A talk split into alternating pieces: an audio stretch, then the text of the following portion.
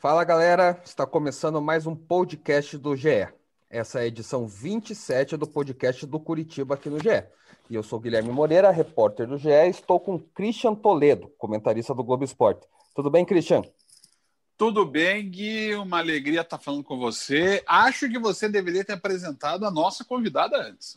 Apenas um, um toque, apenas um toque. Mas vamos, vamos, falar de vamos falar de Curitiba porque a situação do Coxa não está fácil não.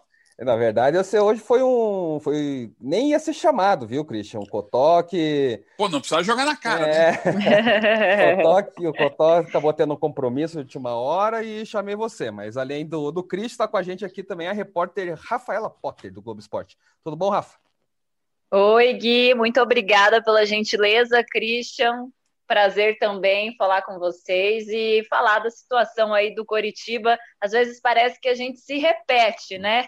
Infelizmente, mas é o que está acontecendo. É o discurso sempre de dar a volta por cima, vamos reverter essa situação que está desde o começo do Brasileirão. É o famoso não tá fácil. Nesse podcast vamos falar das chances matemáticas do Coxa para escapar da zona de rebaixamento. O Curitiba é o penúltimo colocado com 20 pontos e está a 5 pontos de distância do esporte, primeiro fora da ZR. Também vamos abordar a extensão dos contratos do zagueiro Sabino e do meio atacante Giovanni Augusto, dois dos destaques do Coxa na temporada, e por fim a sequência de três jogos contra concorrentes diretos. Christian, é, eu fiz até uma matéria nessa semana que entrou hoje, inclusive na segunda-feira, que o Curitiba está com 77% de risco de queda e precisa de oito vitórias em 15 jogos para ficar na Série A. Como que você vê essa probabilidade do Coxa no Campeonato Brasileiro? Eu acho que assim, a gente. É, tem muita gente que critica até a matemática, né? Mas é, esses números, eles são é, colocados em cima do que se apresenta dentro de campo. Ah, não, mas o número é uma análise do time? Não, mas é uma análise dos resultados. E em última análise, Guilherme, o, o que fica do futebol é o resultado. Eu sei que a gente hoje tenta é, trazer à luz do comentário esportivo muito mais do que simples é, uma do que simplesmente dizer o que aconteceu para o jogo terminar daquele jeito. Mas é, o futebol, na hora do vamos ver, é a soma de pontos, é quem fez mais gols, é quem ganhou mais partidas. E o Curitiba não ganhou muitos jogos, não fez muitos gols, é, não está bem no Campeonato Brasileiro. Você puxa isso é, em retrospectiva, traz os parâmetros dos anos anteriores, faz uma série de cálculos que aí os matemáticos não são, não é um matemático, né? A gente já tem vários eh, caminhos aí da matemática em cima das contas de campeonato brasileiro, mas todas elas vão apontar para esse número que você chegou, é, é, que você apresentou, perdão. Então é uma situação muito delicada, mas é delicada porque o Curitiba a fez ficar assim. Você pode questionar um jogo, uma situação, discutir o lance do pênalti é, a favor do Corinthians na quarta-feira passada. Mas, beleza, se o árbitro não marca o pênalti, faz o que os nossos colegas da Central do Apito até falaram que eles fariam, mas a recomendação da FIFA é outra. É, e o Curitiba ia criar o suficiente para ganhar o jogo? Eu não sei, pelo que o Curitiba fez, perdendo, é, não foi nada. Então, imagine no 0 a 0 Então, é tudo muito complicado. O Curitiba, infelizmente, cavou o seu próprio buraco, e isso não é só desse ano. É, Rafa, o... a gente sabe que a situação do Curitiba é muito complicada, né? Tá com 20 pontos, é o penúltimo colocado. E nessas próximos 15 jogos, é, precisa de um aproveitamento de mais de 70% para atingir essa média aí dos últimos 10 anos, para atingir o um número mágico de 45 pontos. É, como que você vê também essa situação no Curitiba? É, um erro do planejamento desde lá do início, é, essas trocas de treinadores toda hora aí no Campeonato Brasileiro também está dificultando, o problema é o elenco. Como que você vê todo o cenário do Coxa? Hoje eu estava até dando uma olhada assim na trajetória do Coritiba na, no Brasileirão e vendo todos os técnicos né, que tivemos, o Barroca, o Jorginho e agora o Rodrigo Santana e todos com o mesmo discurso, sempre falando: não, mas a gente está trabalhando para a gente reverter essa situação, não, mas a gente vai dar a volta por cima. E falando em números, o próprio Jorginho já tinha estabelecido que queria fechar se o Christian puder me ajudar, que eu não tenho muita certeza se era isso, se eram 25 pontos que ele isso queria mesmo. fechar. É. mesmo, né? 25 pontos do primeiro turno, não conseguiu fechar. Então é assim, é sempre isso, né? É sempre não, a gente vai tentando uma meta, a gente vai fechar esse primeiro turno aí com 25 pontos, mas não consegue. Por quê? Porque vai no que o Christian disse, o time não consegue apresentar é, melhora em campo, o time não consegue apresentar uma regularidade. Então, realmente, a situação é muito difícil, é muito complicada, porque o time precisa apresentar o que eu vi uma vez só nessa Série A, que foi naquele jogo contra o Palmeiras. Então, depois disso, não vi mais aquele jogo do Coritiba.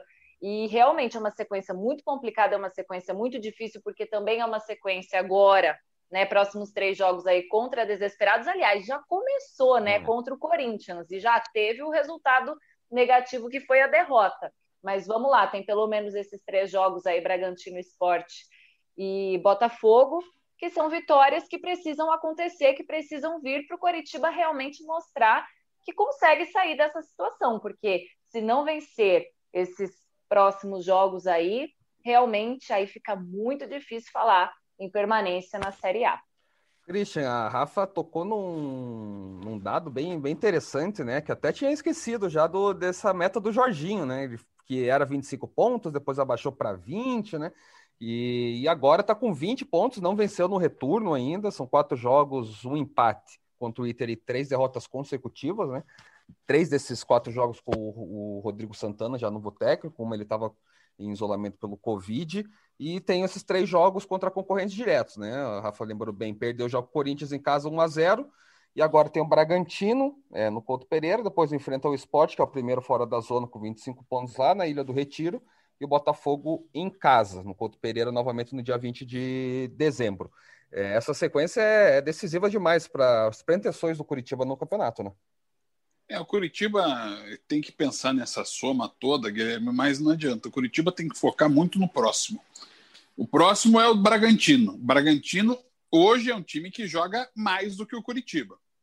Né? A gente está gravando ainda sem o resultado do jogo com o Fluminense, então você deve estar tá ouvindo, já deve saber quanto deu o jogo, mas essa opinião eu não mudo. O Bragantino joga mais do que o Curitiba. Curitiba venceu o Bragantino num rito de passagem, né? Porque foi o jogo em que o Mozart comandou o time. O time, inclusive, foi pressionado, saiu, nas, eh, saiu na frente, tomou o empate, mas depois foi buscar é, a vitória na jogada do William Matheus com o Robson. Mas o fato é que de lá para cá o Bragantino evoluiu e o Curitiba empacou.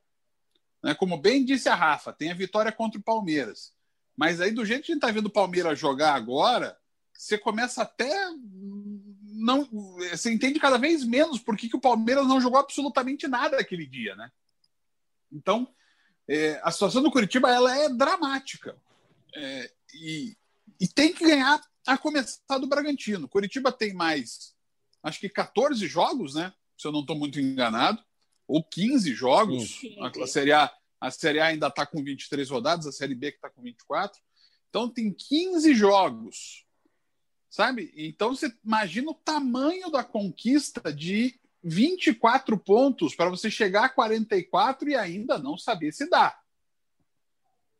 Mas não adianta projetar 24 se você não conseguir 3. Por isso que o Curitiba tem que pensar, primeiro e antes de tudo, no jogo do Bragantino. É, o Cotó até brincou comigo hoje, porque eu lancei a matéria lá no Twitter, né? E ele falou que em 2017 o Curitiba tinha 4% é, de, de chance de, ter, de cair, né? De permanecer, quer dizer, na Série A, faltando três rodadas tal. E eu brinquei que tem que chegar nessa antepenúltima rodada com chance ainda, né? O Curitiba está numa fase bem complicada. Rafa, você também vê que é o famoso pensar jogo a jogo para depois fazer as contas, ou já tem que projetar mesmo, fazer aquela famosa metinha, arriscar qual, qual jogo acha que vai ganhar, qual jogo vai empatar, qual é o jogo que considera que perder é normal? Como que você vê isso? É complicado, né, Gui? Porque assim, se a gente for parar para observar ali da, do, até da tua matéria dos 77% né, de risco de queda, então são oito vitórias ali que o Coritiba precisaria em 15 jogos para ficar na Série A, isso dependendo dele, né? Só dele. E o que a gente tem observado é que não tem um jogo que dê essa confiança de que não, o Coritiba consegue ali essas oito vitórias nessas, nesses 15 jogos. É, tem time para isso. Eu vejo muito, é, não só essa, essa questão de jogo a jogo, mas também essa total dependência de resultados dos outros adversários.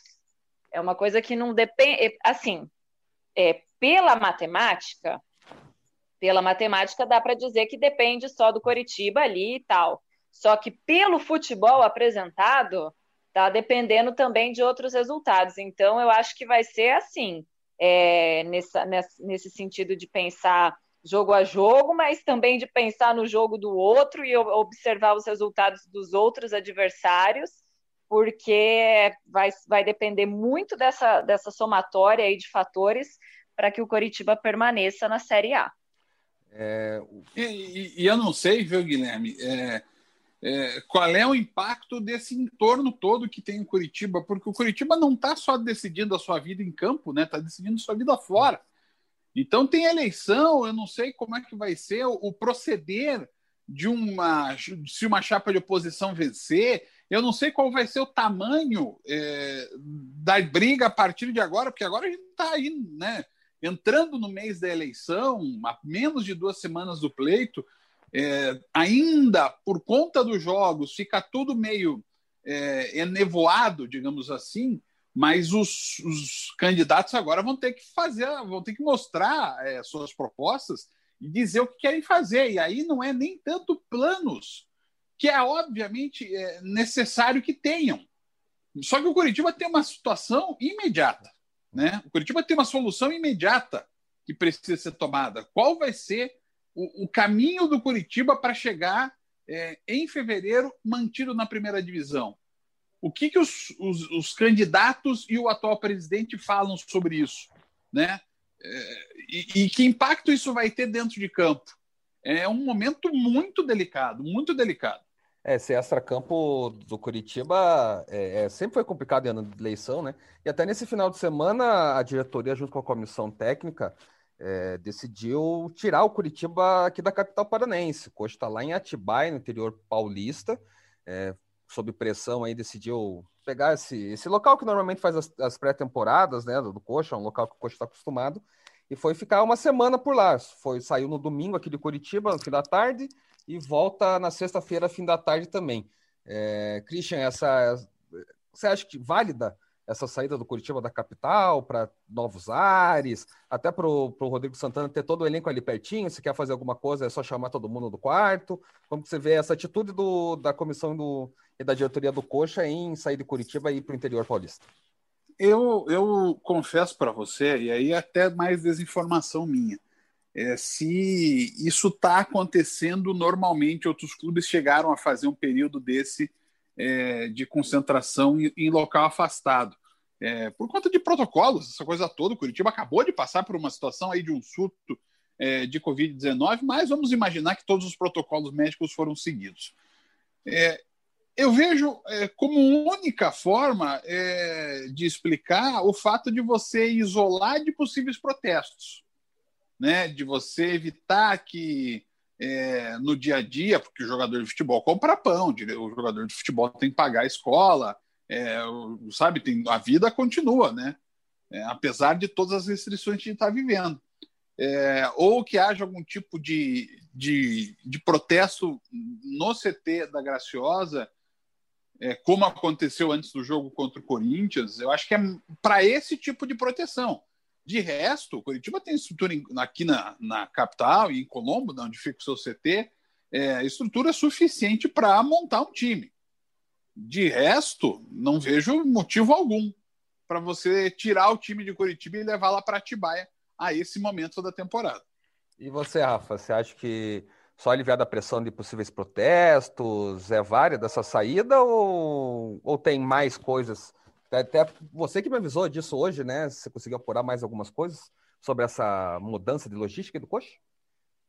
Então, Gui, eu acho assim, também tem essa questão sim dos protestos, porque, né, como o Christian disse, a gente sabe, os jogadores é, saem do CT, têm a sua vida, claro que cumprem vários protocolos, mas enfim, se estão na cidade, moram num, num prédio, vão comprar um pão, realmente tem essa pressão, mas pelo que eu também conversei ali com algumas pessoas, é muito por é, de, de todos os fatores. Conseguir fazer é, dois treinos, os treinos em dois períodos, conseguir reunir bastante, como você disse, Rodrigo Santana, para passar vídeo, passar estratégia ali para os jogadores e conseguir fazer isso é, de forma focada e diária para não ter nada que, que, que, como eles já estão ali, né, todos juntos, não ter nada que atrapalhe isso. A questão da Covid-19 também, a questão da alimentação, até alimentação, o pessoal falou também que já tem essa alimentação mais controlada.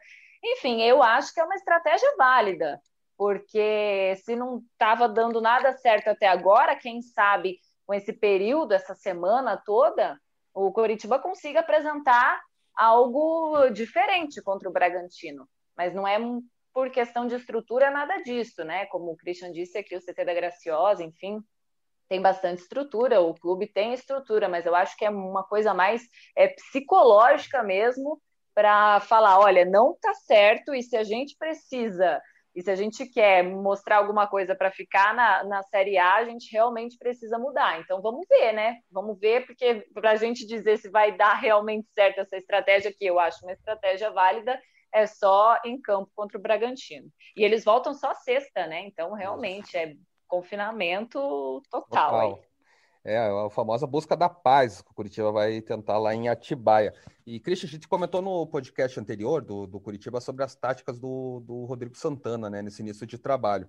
É, contra o Corinthians, ele desfez aquela, o esquema de três zagueiros, né, aquela linha de cinco na, na zaga, voltou com o famoso 4-3-3 ali, ele até eu até tinha visto uma formação diferente e, comentei na pergunta, e ele acabou me cornetando na, na resposta lá na entrevista coletiva, falou que o esquema é o mesmo, que não teve nada de mudança, e no intervalo mesmo ele tirou o, o Giovanni Augusto de falso 9, colocou no meio, é, de volta, né? Porque o time não estava criando, e, enfim, o Corinthians já fez uma, uma exibição muito fraca novamente, foi dominado pelo, pelo Corinthians, principalmente no primeiro tempo, e no segundo, até pela necessidade, né? Estava atrás do placar, tentou jogar um pouco, mas também não criou nada demais. É, você vê que esse jogo contra o Bragantino, que é super decisivo, é um confronto direto. É, você pensa que essa semana também vai ser importante para ele tentar variar mais ainda táticas ou definir um sistema é, único aí para ele continuar nessa, nessa trajetória dele sob o comando Curitiba?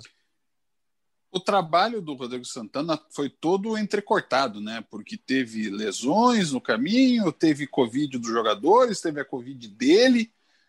É, só que é, no atual momento do Curitiba, é, é, preciso tirar leite de pedra. Né? E, e ninguém fez isso na temporada. Nem o Barroca, nem o Jorginho, nem o Rodrigo Santana está fazendo isso.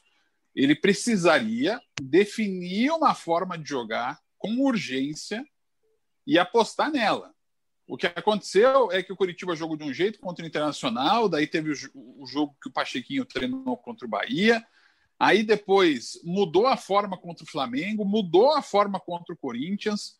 É, e assim, é, a, a, aposta em determinados jogadores que tecnicamente não têm condições de jogar uma Série A. Sabe? O Nathan Silva, por exemplo, ele foi super importante para o Atlético Goianiense com o Barroca na Série B. Muito bem. Na Série B. Mas na Série A não dá sabe? E você vai vendo e vai vendo e ele vai aparecendo no time, porque está no elenco vai acabar jogando.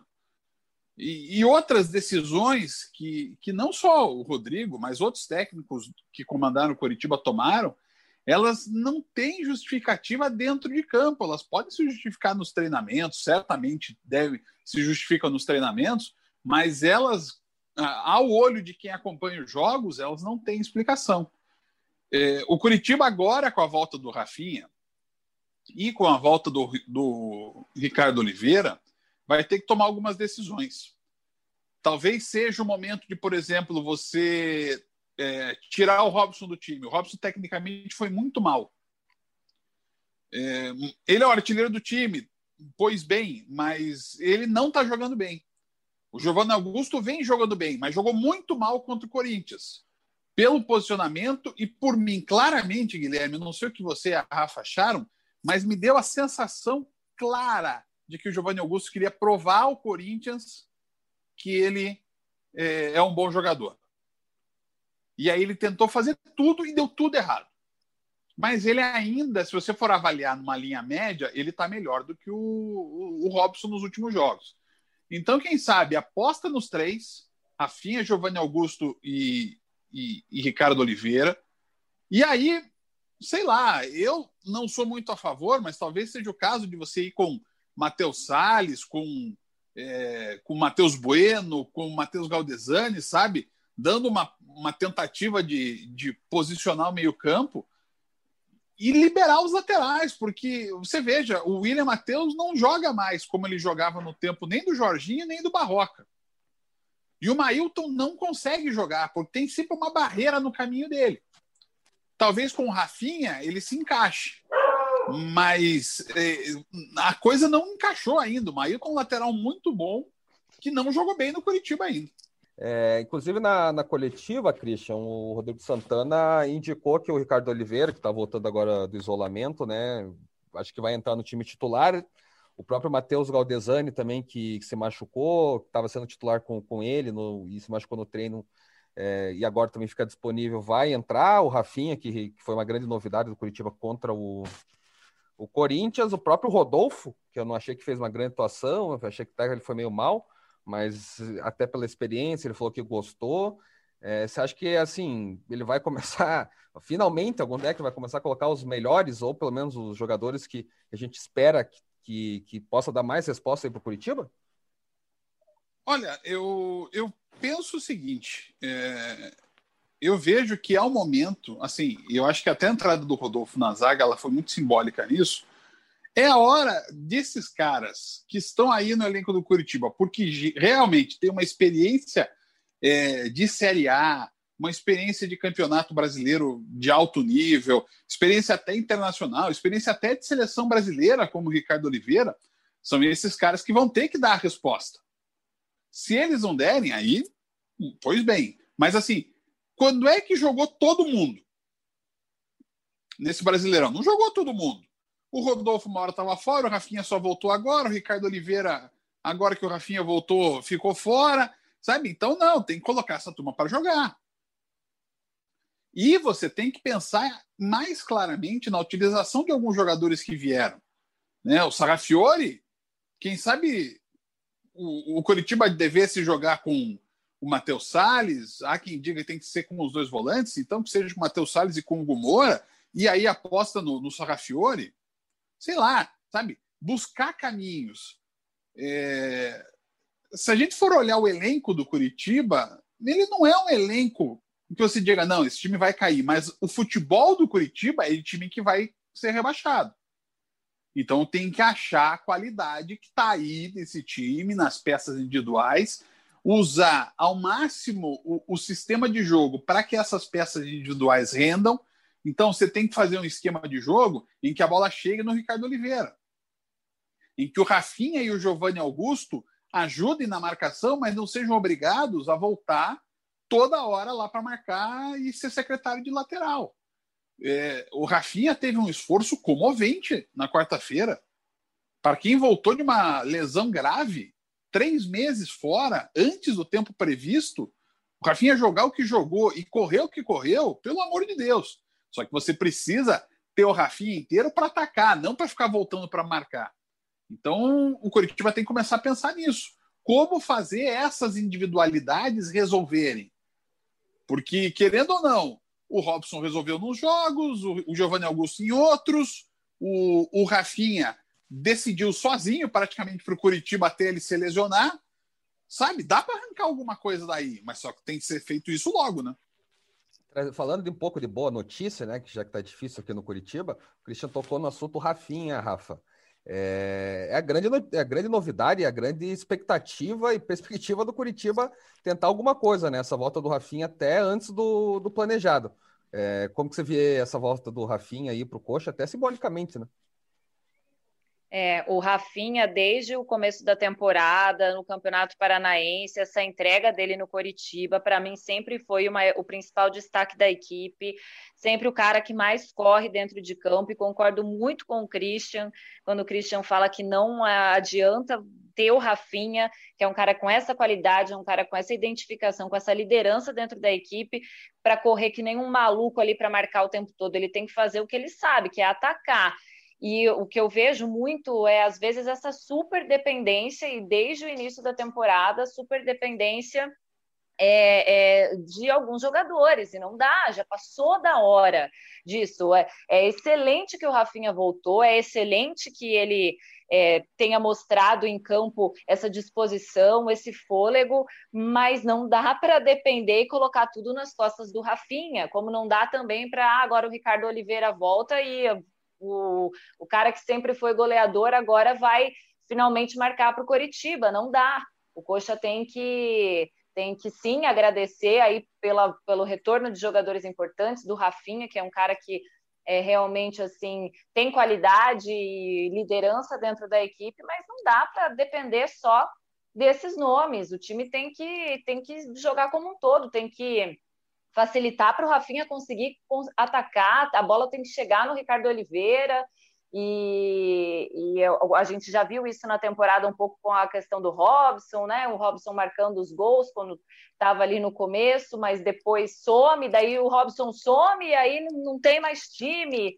Então o Coritiba já passou da hora de, de tentar encaixar esse jogo para que essas individualidades, né, para que esses jogadores que tenham essas características consigam aparecer, porque não dá para o Rafinha, como eu disse, é um excelente retorno, é uma ótima notícia que ele está bem, que ele está de volta, que ele está com fôlego, mas não dá para jogar tudo nas costas dele, porque não vai adiantar, não vai dar certo. Falando em independência, outras duas boas notícias do Curitiba nessa semana aí, nesses últimos dias, foram as extensões dos contratos do zagueiro Sabino e do meio atacante Giovanni Augusto, né? Dois dos destaques da temporada do Curitiba dos raros destaques da temporada do Curitiba. É, a, é uma renovação simples, né? Até o final do, do, Campeonato Brasileiro só, que termina em fevereiro, até por conta das eleições também, acho que estão tendo um pouco de cuidado em não renovar por muito tempo. O Sabino também tem mercado, está começando a ter sondagem de outros clubes, mas foram importantes essas extensões de contratos, né, Christian? Sim, porque você dá uma tranquilizada, né? O Curitiba tem a questão do William Matheus, e até a gente falou no, no podcast da redação, a Nádia Mawad trazia informação de que o William Matheus já estaria acertado com o futebol japonês e por isso não é, faria essa extensão de contrato. A partir desse ponto é que o Curitiba precisa daí ver. Mantém o Sabino, mantém o Giovanni Augusto, já tem outros jogadores que já tinham esse contrato, o Rafinha certamente vai estender, o Wilson renovou, é, o Curitiba vai ter que focar no lateral esquerdo, né? Porque já alguns buracos que poderiam acontecer já foram tapados, mas tem esse grande porém do Curitiba talvez ter dois meses de campeonato brasileiro sem um dos seus principais jogadores na temporada, né? Exata, exatamente, Christian. E você, Rafa, também é, sim, né? Se os dois são super importantes para o time, essas extensões aí, apesar de curtas, também são importantes, mas imagine sem os dois jogadores aí nessa reta final. Exatamente. É, é para mim, essa prorrogação, necessidade total, porque o Giovanni Augusto teve aquele começo discreto, o Giovanni Augusto chegou muito fora de forma. Eu me lembro que eu até estava na apresentação, na coletiva, entrevista coletiva dele. Ele tinha contrato até maio só, porque a gente também não sabia que ia virar é, tudo que virou o mundo aí com a pandemia, né? Então era um contrato meio ali até o fim do, do estadual na época e depois ele conseguiu realmente aparecer, conseguiu mostrar que é um jogador criativo e até vem essa questão ali também de é, depender do único jogador que consegue é, criar né, no meio campo do Coritiba. mas é o que está acontecendo, então realmente era uma necessidade essa, e dar mais tranquilidade essa prorrogação de contrato. E o Sabino também. O Sabino, a gente até brincava, né, quando começou o, o, Brasileirão, que pô, o destaque do Coritiba é o zagueiro e o zagueiro que faz gols, né? O zagueiro goleador. Então o Sabino também criou essa identificação. E imagine sem o Sabino ali na zaga. Eu, eu não consigo imaginar é, a zaga do Coritiba sem o Sabino. Imagina, a gente. É, não, não vou colocar aqui a questão de é, é, jogadores que não têm qualidade, mas imagine uma zaga sem o, o, o, Sabino e colocar o Rodolfo, que com H, né, que como você disse, não teve até aquela atuação, tem muita experiência, mas ficou fora muito tempo e no, contra o Corinthians não, não, jogou tudo aquilo que se espera da, de, desse jogador experiente, do que se, se estava esperando quando ele chegou para o Coritiba, mas Rodolfo e Rodolfo Filemon, o Sabino ali, ele é essencial, então são prorrogações que são é, motivos para se comemorar, mas que eram necessárias, porque realmente, sem esses dois jogadores, ficaria ainda mais difícil a situação do Curitiba na Série A. Vamos repassar a tabela de jogos do Curitiba, as próximas partidas. Curitiba Bragantino, dia 5 de dezembro, às 21 horas, no Couto Pereira. Esporte Curitiba, lá na Ilha do Retiro, no dia 13. Curitiba Botafogo, no dia 20. Acho que fechamos por aqui, né, Christian? Até porque vamos confiar que semana que vem a gente fala de alguma vitória, né? Olha, torcemos muito para isso, né? Ainda mais um jogo em casa contra o confronto direto. É uma partida importantíssima do Coxa contra o Bragantino. E esperamos falar um pouquinho com mais perspectiva e positividade aí do Coxa, né, Rafa? Com certeza, Guilherme, até porque vencer é necessidade se o Coritiba quer se manter vivo aí na briga de continuar na Série A. Então, esse confronto com o Bragantino é direto e super importante. Uma vitória que vai, eu posso até dizer, definir realmente essa, essa reação, esse início de reação do Coritiba para conseguir sair da parte de baixo da tabela. Tomara que a gente fale dela no próximo podcast. Obrigado, E que eu seja convidada, né, Gui? Pode deixar, Rafa. Vou chamar mais vezes aqui para cornetar junto com a gente. Obrigado, viu, Rafa? Valeu, Gui. Obrigado. Valeu, Cris. Obrigado. Valeu, Rafa. Valeu, Guilherme. Um abraço para todos. E você já sabe, to toda terça-feira tem podcast do Curitiba aqui no GE. E claro, você também acompanha todas as notícias do Coxa no ge.globo. Fique ligado no nosso tempo real para o jogo de sábado entre Curitiba e Bragantino. Um abraço e até semana que vem.